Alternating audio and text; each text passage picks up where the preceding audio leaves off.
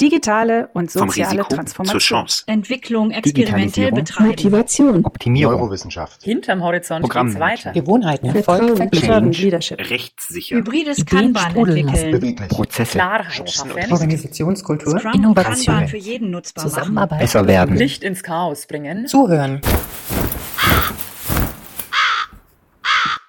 Der Gelbe Raben Podcast. Transformation ins Ohr geflüstert. Mein Name ist Barbara Brüning und ich spreche heute mit Christine Neidhardt. Sie ist agiler Coach, systemischer Coach, Stresscoach und Führungskräftetrainerin. Wir sprechen über die Bedeutung von Freiräumen für agile Transformationen, aber auch überhaupt. Herzlich willkommen, Christine. Schön, dass du die Zeit gefunden hast. Schön, dass du da bist. Ich freue mich auch sehr, Barbara, mit dir über so mein Herzensthema der Freiräume heute zu sprechen. Ja, Freiräume sind für jeden persönlich sehr wichtig. In unserem Alltagsleben sind Freiräume wichtig. In unserer Familie, ja, für unsere persönliche Entwicklung im Allgemeinen und natürlich eben auch im beruflichen Umfeld. Was verstehst du denn unter Freiräumen? Pause, Hobby, nichts tun? Freiräume sind Räume, in denen ich mir selbst begegnen kann, also in dem nicht alles vorbestimmt ist, was da drin passiert in diesem Raum, sondern in dem ich aus meinem eigenen Bedürfnis einfach mal hören kann. Also vielleicht kann man es so sagen, ein Freiraum ist eigentlich für mich auch ein Hörraum, ein Reflexionsraum, in dem Raum, in dem ich mir, mir begegnen kann und gucken kann, ah, wo bin ich denn jetzt gerade? Ähm, was ist denn gerade wichtig? Und mich auch neu sortieren kann und nochmal auch eine neue Entscheidung treffen kann. Wenn du sagst, du möchtest Räume kreieren, in denen das stattfinden kann, wie stelle ich mir so einen Raum vor? Dieser Raum ist natürlich ein Teil einer Vereinbarung. Entweder eine Vereinbarung mit einem selbst oder wenn es jetzt ein Raum in einem Unternehmen ist, ist es ein, ein, ein Vereinbarungsraum mit den Mitarbeitern. Das heißt, man bekommt einen gewissen Freiraum für einen gewissen Zweck. Und zum Beispiel könnte jetzt einer so ein Freiraum könnte sein, oder den man auch auf alle Fälle sehr einfach bekommt, ist zum Beispiel der Freiraum für Weiterentwicklung, für ein, dass man eine Schulung besuchen kann, dass man sich über ein bestimmtes Thema informiert. Und in dieser Zeit darf man das vielleicht dann auch selbst gestalten oder hat eben da vielleicht eine Schulung selber aussuchen. Oder das ist schon so ein gewisser Freiraum, den man da bekommt, wo, wo auch nicht wirklich hundertprozentig überprüft wird, was man da ganz genau macht, sondern auch Vertrauen herrscht. Und ich denke, das gehört zu diesem Freiraum mit dazu. Ein Freiraum ist auch immer ein Raum, in dem man dem Menschen, um den es geht, auch vertraut. Auf jeden Fall. Okay, also solche Freiräume können zum Beispiel äh, eine Weiterbildung sein, wo ich einfach mal gar nicht im Unternehmen bin, aber das kann wahrscheinlich doch auch im Unternehmen selber stattfinden, oder? Ja, natürlich. Dass ich dieses, das Training an sich oder die Fortbildung, die ich besuchen kann, das ist, sage ich mal, so ein minimaler Freiraum, den ich bekomme. Im Idealfall ist es so, dass wir im, im beruflichen Alltag immer wieder Freiräume haben. Also dass unser gesamter Tag nicht von vorne bis hinten durchgeplant ist und, ist und wir nicht von einem Online-Meeting in das nächste Online-Meeting gehen und keine Chance haben, ein Meeting vorzubereiten, nachzubereiten, zu reflektieren oder auch an einem Thema mal tiefer zu arbeiten, sondern wir sollten einen Teil des Tages Freiräume haben, in dem wir nach unseren eigenen Prioritäten dann Themen abarbeiten können auch und äh, auch mal Zeit haben zu reflektieren, was ist denn jetzt wichtig und wie möchte ich bestimmte Themen auch angehen. Vielleicht möchte ich mit jemandem reden oder ich möchte, dann brauche ich Zeit, dass ich mit dem überhaupt einen Termin ausmachen kann. Und der andere braucht natürlich auch Zeit in seinem Kalender, dass er überhaupt auf so eine Anfrage gut reagieren kann. Also wenn wir beide ausgeplant sind, dann kann, können wir gar nicht zueinander kommen. Verstehe ich dich richtig, dass das auch für das Unternehmen wichtig ist, für die Arbeit der Menschen im Unternehmen, dass sie Freiräume haben? Ich sehe das als ganz essentiell an für effektives Arbeiten. Als Agile Coach gehört dieser Reflexionsraum zur Arbeit dazu. Also man, äh, man schaut ein Problem an, analysiert das, ähm, macht ein Experiment Und dann gehört eben danach auch diese Reflexionszeit über das, was haben wir denn da jetzt ausprobiert, was wollten wir denn überhaupt erreichen. Das gehört einfach dazu. Und diese Freiräume führen dazu, dass wir viel langfristigere, bessere Entscheidungen treffen, statt diese kurzfristigen, reaktiven Entscheidungen. Also da kommt irgendetwas auf einen zu und man muss ganz schnell eine Lösung vorantreiben. Das sind auch nicht die besten Lösungen. Die besten Lösungen sind häufiger mal Lösungen, wo man genauer sich in das Problem reingedacht hat, wo man vielleicht mit verschiedenen Akteuren gesprochen hat, wo man analysiert hat, was steckt denn eigentlich dahinter und wo man vielleicht bei sich selber auch nochmal reflektieren kann. Wo denke ich denn, wo das Problem dann auch herkommt? Und ähm, dass man dann sehr viel informierter eben mehr an der Wurzel des Problems auch ansetzt und ähm, und dann für viele Menschen eventuell dieses Problem positiv verändert. Ja, das klingt so ein bisschen so, als ob die eigentliche Arbeit genau in diesen Freiräumen stattfindet. Das stimmt. Für mich sind diese Freiräume die Gestaltungsräume, also die Räume, in denen wir darüber nachdenken, wie wollen wir, wie wollen wir denn arbeiten, ähm, wie kommen wir denn am effektivsten ans Ziel, ähm, auf welche Art und Weise wollen wir mit Menschen in Kontakt sein, also auch nach unseren, wo wir immer mal wieder reflektieren, was sind denn die Werte, nach denen wir auch arbeiten wollen? Oder was sind auch die großen Ziele, wo wir uns ausgerichtet haben, sind wir überhaupt noch auf diesem Ziel unterwegs, also dass wir immer so Kurskorrekturen an der Stelle dann auch machen können und uns auch immer wieder in Führungen bringen, also dass wir so das was immer wieder passiert, dass wir ein, in diese reaktiven Muster hineinfallen und äh, die auch unser Körper bevorzugt, also so, dass man schnell aus Angst äh, reagiert. Und um in das Vertrauen zu kommen, brauchen wir diese Zeit, erstmal nachzudenken, zu reflektieren, wieder mit einem selbst in Kontakt zu sein, wieder in dieses Vertrauen zu gehen und dann aus dem Vertrauen heraus wieder zu handeln. Und das verändert natürlich ein Miteinander völlig, wenn ich dem anderen vertraue, wenn ich interessiert bin, wenn ich offen bin und wenn ich mich nicht angegriffen fühle. Gerade dieses Verarbeiten der der Emotionen, die oft angetriggert werden, auch im beruflichen Alltag, die dann zu Konflikten führen. Da brauchen wir Zeit und da braucht jeder für sich selber Zeit, äh, das für sich selber zu reflektieren, äh, zu schauen, was ist denn, was passiert denn da gerade mit mir? Und das nicht einfach den anderen so weiterzugeben, äh, diese eigenen diese eigenen Unausgeglichenheiten und Emotionen, dass man einfach den Nächsten anschreit oder äh, ungeduldig ist oder, oder nicht offen ist dafür, äh, dem anderen überhaupt zuzuhören, sondern in diesem eigenen Kontext bleibt und das für sich selber aufräumt. Also diese Aufräumarbeiten, also Hausarbeit, Hausputz bei sich persönlich, das ist etwas, was, wozu wir Zeit benötigen als Menschen und das wäre dann sehr verantwortungsvoll. Und damit würden wir ganz anders zusammenarbeiten. Was im Moment passiert, ist, dass wir unseren, sage ich mal, Schmutz überall mitnehmen und in jeden Raum, sage ich mal, in jeden Gesprächsraum mitnehmen und vielleicht den Schmutz einer bestimmten Situation in viele verschiedene andere Situationen mit hineinnehmen, wo er überhaupt gar nicht hingehört. In meiner eigenen, eine meiner Ausbildungen, da geht es eben um diese sicheren Räume, das heißt Temenos. Und da spricht man von Kontexten. Man, man schaut sich sein Leben in Kontexten an. Also ein Kontext ist eben der eigene Partner, ein Kontext ist eben sein, das eigene Hobby, ein Kontext ist der Raum mit einem persönlich, Kontext ist der, der Raum mit Kollegen. Und da ist das Ziel, bevor man einen Raum betritt, möglichst mit sich selbst Klarheit darüber zu haben, wie möchte ich in diesen Raum eintreten, was möchte ich in diesem Raum bewirken, was ist für mich das Ziel und nichts von einem Raum in den anderen Raum zu übertragen. Wow, das klingt sehr spannend. Äh, kannst du über Temenos äh, noch ein bisschen was erzählen? Ich weiß nicht, ob das jedem so bekannt ist, wo, wo das herkommt und wie ihr da arbeitet.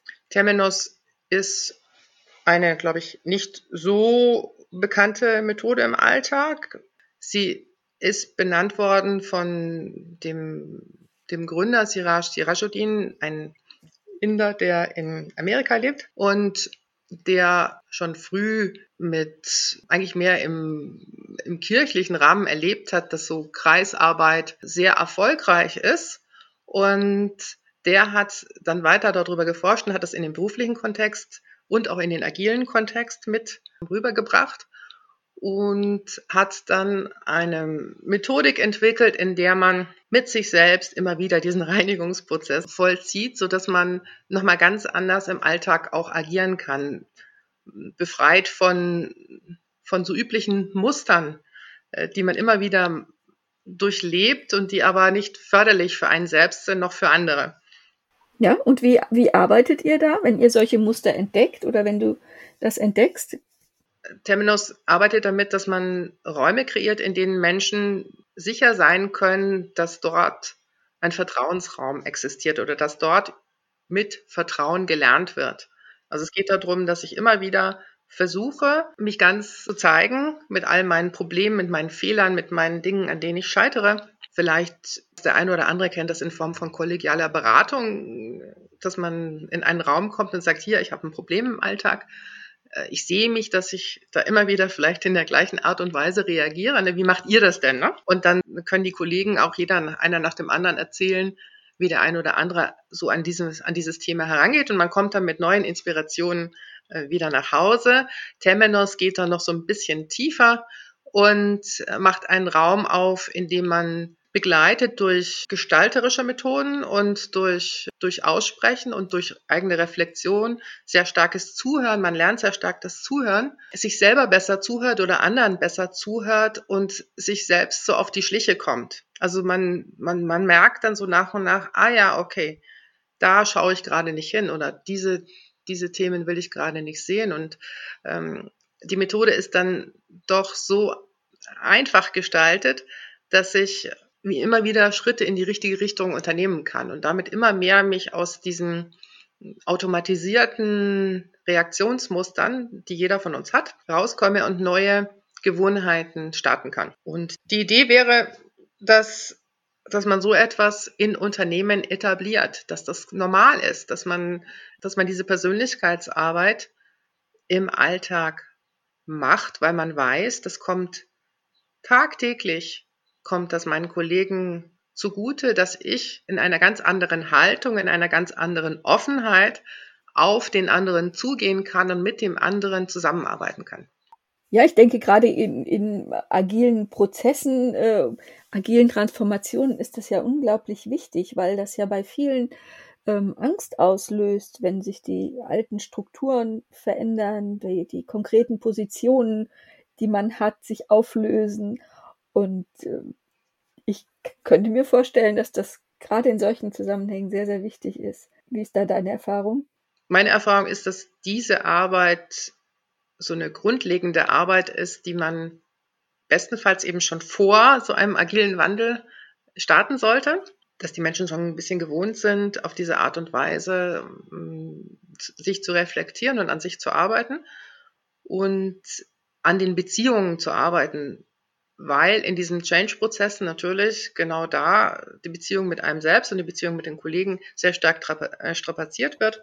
Und man braucht da Orientierung, man braucht da Vertrauen, man braucht da Unterstützung, damit man mit diesem Unbekannten, mit diesem Ungewissen, wo es denn da hingeht, wo keiner genau weiß, wo es eigentlich hingeht, ne? das sind wir nicht gewohnt, äh, damit man das aushalten kann. Und deshalb braucht es diese ganz starke Beziehungsarbeit, und damit kalkulieren die meisten nicht. Die meisten denken, ja, wir müssen nur an unserem Produkt arbeiten, wir müssen nur, nur das bringt wirklich unseren finanziellen Erfolg und, und man kümmert sich um die Menschen dann, wenn sie krank sind. Ich sehe auch, dass in so unsicheren Situationen man sich gerne und schnell auf so Prozesse stürzt, die kurzfristig Erfolg Versprechen, wo man das Gefühl hat, da kann ich jetzt noch was verändern und bewegen und für anderes gar keine rechte Lust hat. Aber ich frage mich gerade, ob man dabei nicht das Eigentliche aus den Augen verliert.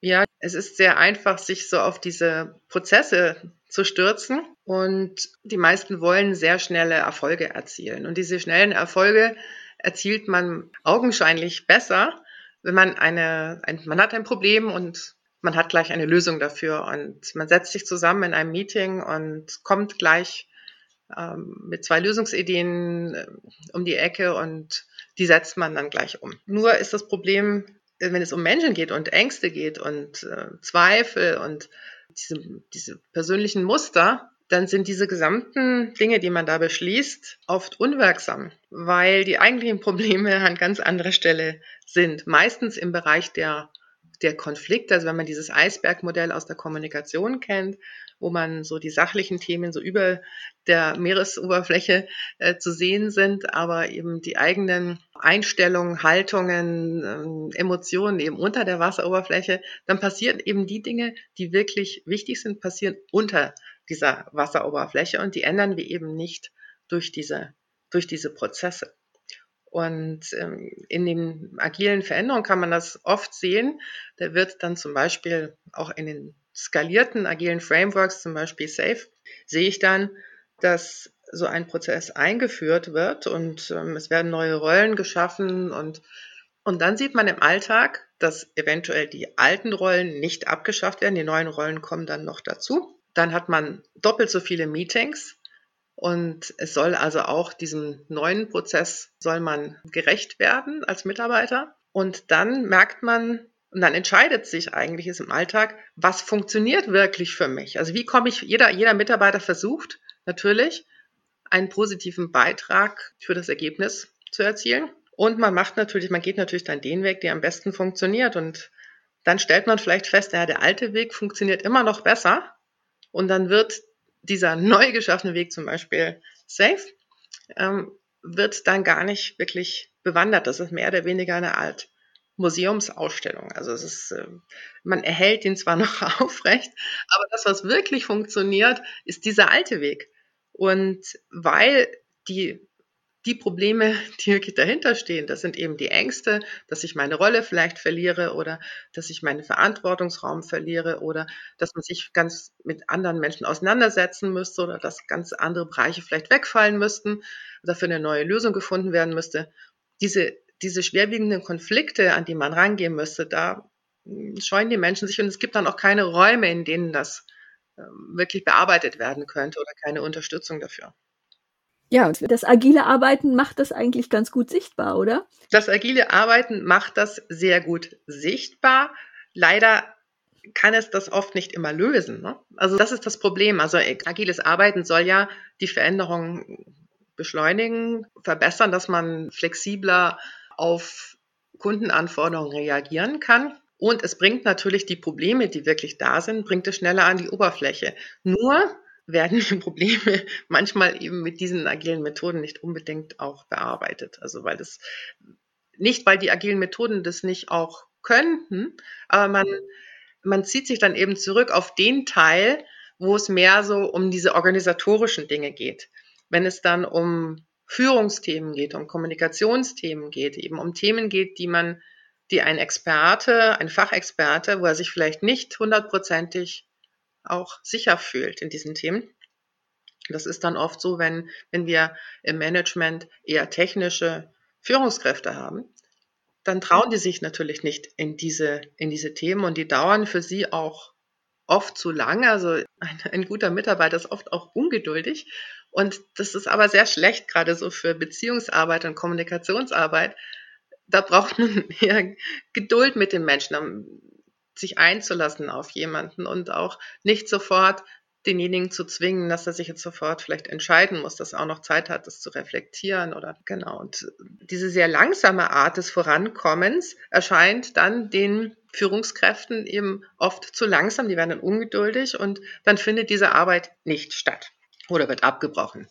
Da gibt es ja oft auch noch dieses Denken, das ist so softe Arbeit, ja, das ist nicht wirklich wichtig. Da, da, liegt vielleicht auch unsere Aufgabe drin, das klar zu machen, warum das sehr wichtig ist für die Entwicklung des Unternehmens, sich mit diesen, ich sag mal in Anführungszeichen, soften Themen auseinanderzusetzen. Oder?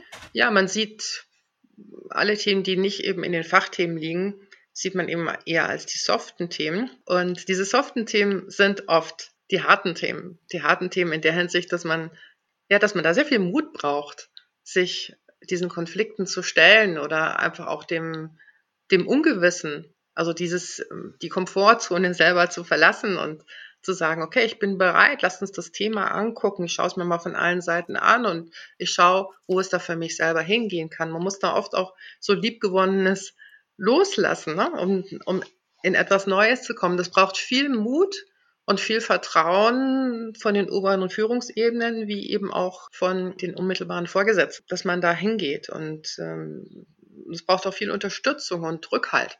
Ja, und es braucht Überzeugungsarbeit, dass sie ein Gefühl dafür, ein Gespür dafür entwickeln, dass ein Unternehmen mit einer wertschätzenden, menschenorientierten Kultur nicht einfach nur nett ist, sondern auch erfolgreicher sein kann, weil die Leute auf eine ganz andere Art eingebunden sind und nicht nur funktionieren. Ja, das ist das, was die agile Bewegung möchte, dass man wirklich selbst organisiert arbeitet in den Teams und mehr Mitarbeiter ihre Talente einbringen können auf eine Art und Weise, dass sie wirklich mitdenken können. Und das erfordert, dass man Strukturen schafft, wie zum Beispiel Communities of Practice oder Open Space, wo der Mitarbeiter dann auch die Gelegenheit hat zu sagen, ah, wenn ich mal ganz ehrlich bin, das Thema sehe ich eigentlich als viel, viel wichtiger an als das Thema. Ne? Und dass man mitsteuern kann.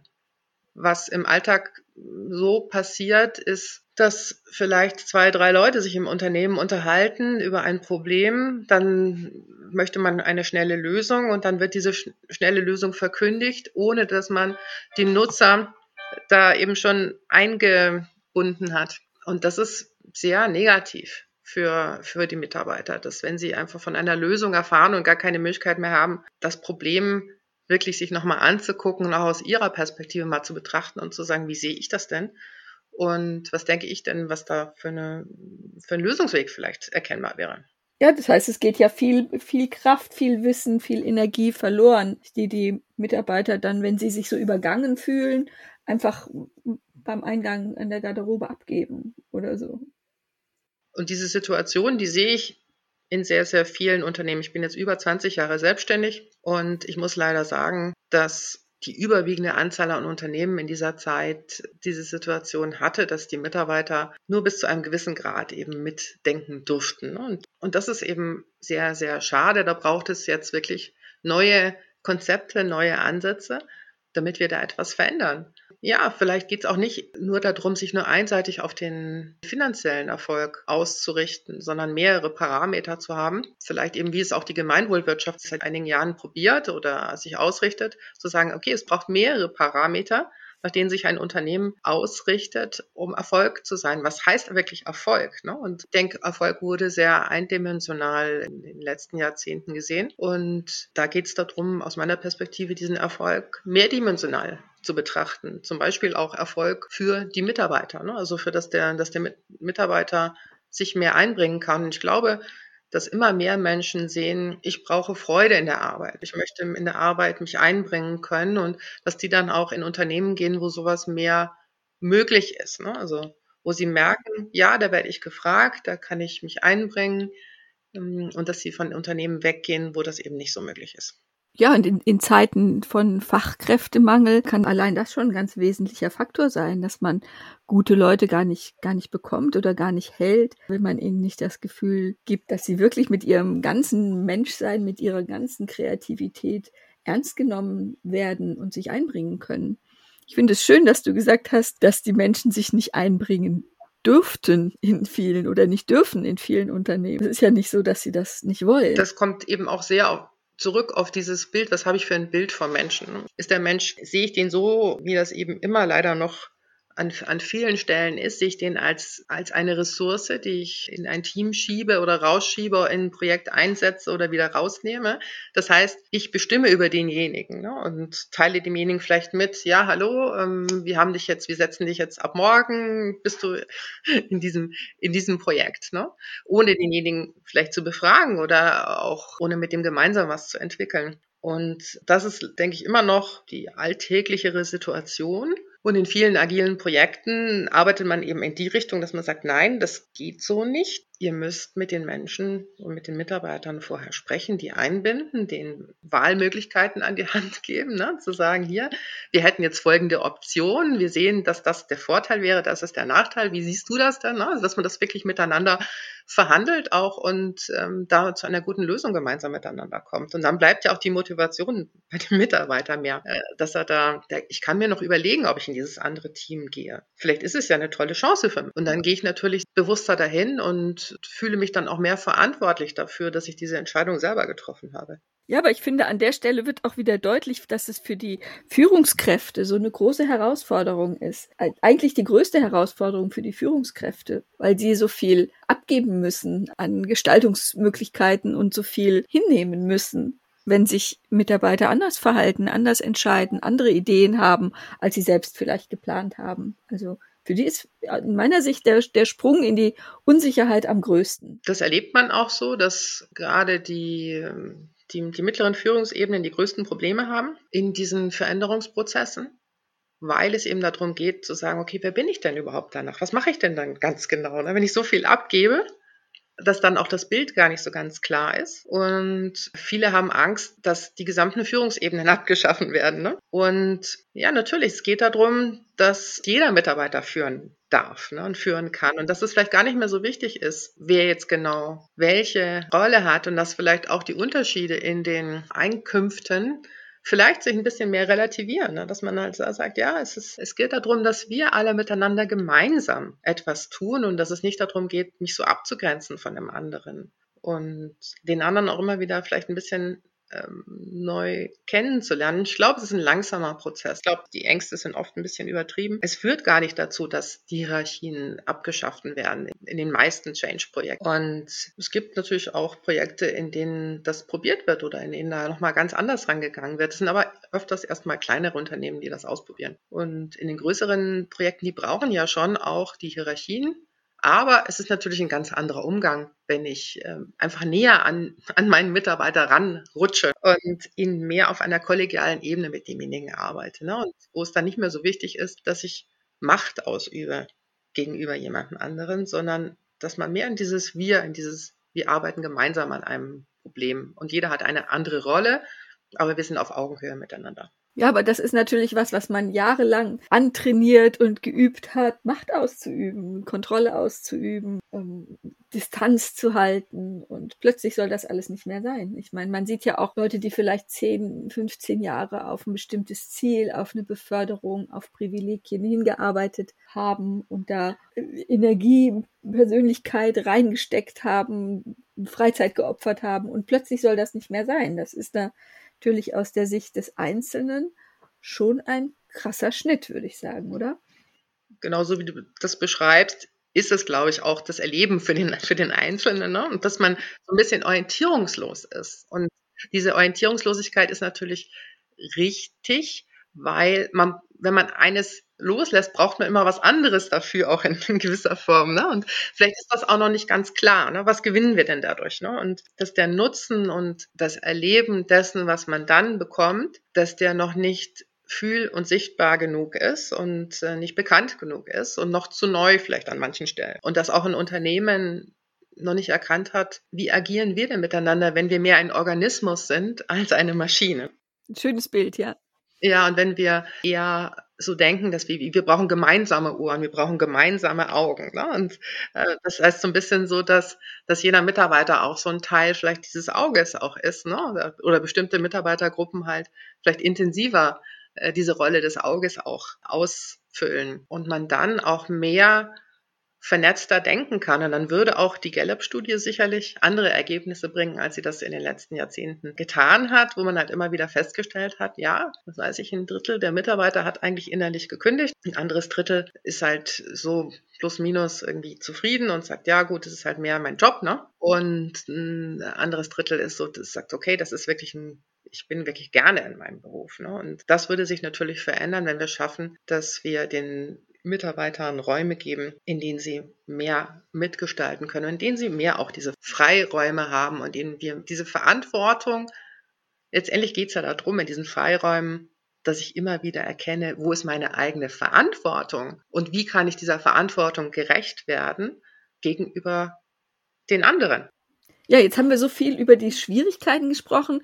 Christine, hast du vielleicht noch ein Beispiel, wo das so deutlich wird, was ein Unternehmen gewinnt, wenn es eine Transformation durchgemacht hat? Ein sehr bekanntes Beispiel ist Ericsson, die schon 2008 eine sehr, sehr mutige Transformation damals für das gesamte Unternehmen beschlossen haben und das dann eben auch so durchgeführt haben. Sie hatten sehr äh, mutige Manager, die gewohnt waren, mit Ungewissheit umzugehen und hatten eine sehr große Gruppe an Scrum Mastern und Agile Coaches, ähm, die dort auch ein sehr großes Gewicht hatten als Unterstützer in diesem gesamten Prozess.